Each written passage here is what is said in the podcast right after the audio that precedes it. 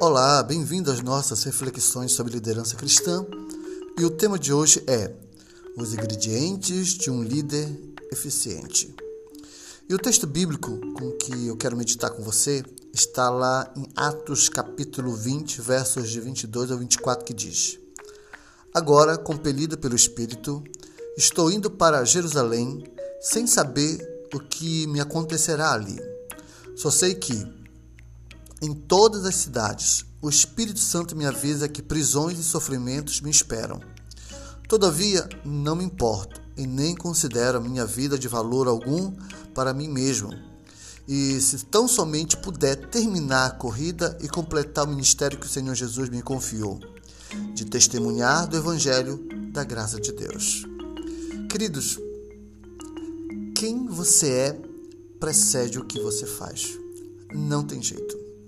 Quando nós olhamos para Paulo, podemos, sem dúvida alguma, descrever um homem que tinha realmente um coração entregue naquilo que ele estava realizando para o seu Deus.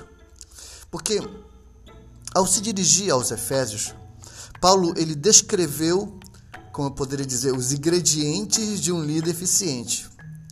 Fez no texto apelos duros, mas derramou lágrimas na frente do seu povo.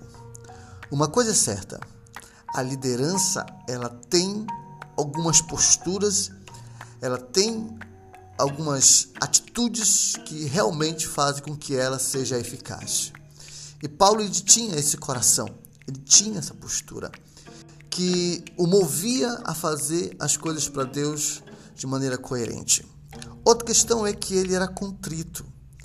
Ele não era arrogante, ele não era soberbo, ele não se achava o espertão, ele não se achava o especialista, porque ele agia com humildade e demonstrava a sua própria fraqueza sem rodeios. Ele admitia as suas falhas, admitia naquilo que ele precisava melhorar, porque ele era uma pessoa contrita. E outra questão que também nós percebemos é que ele era corajoso. Ele não se esquivou de fazer a coisa certa. Olha como isso aqui é muito forte. Porque se você quer ser um líder eficiente, um líder que realmente vai alcançar e conquistar a vitória, muitas vezes você vai ter que ser corajoso para dizer não para algumas coisas, vai ter que ser corajoso para enfrentar certas dificuldades, corajoso para abandonar certas questões que podem atrapalhar o processo para alcançar a vitória que você tanto deseja na sua liderança. Então, a coragem é nítida na vida de Paulo. Ele sabia que lá naquela cidade, ele sabia que ele ia passar por sofrimentos e dores, mas ele não se acovardou. E como tem gente que se acorvarda, né, diante dos problemas. Infelizmente estamos vivendo uma geração de gente muito cheia de mimimi, que não tem coragem de enfrentar as situações mais adversas da vida para cumprir o ID de Jesus.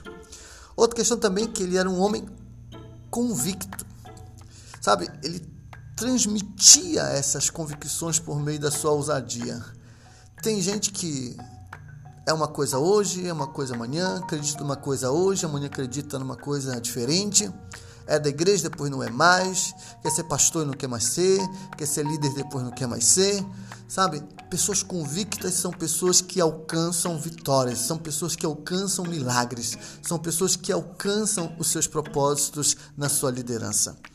E mais, ele era comprometido. Ele partiu disposto a morrer por Jesus. Será que você seria capaz de fazer algo desse gênero? Será que você seria capaz de morrer pelo seu propósito? Paulo, ele conseguiu demonstrar esse imenso comprometimento com o evangelho. Ele morreu por causa de Cristo Jesus.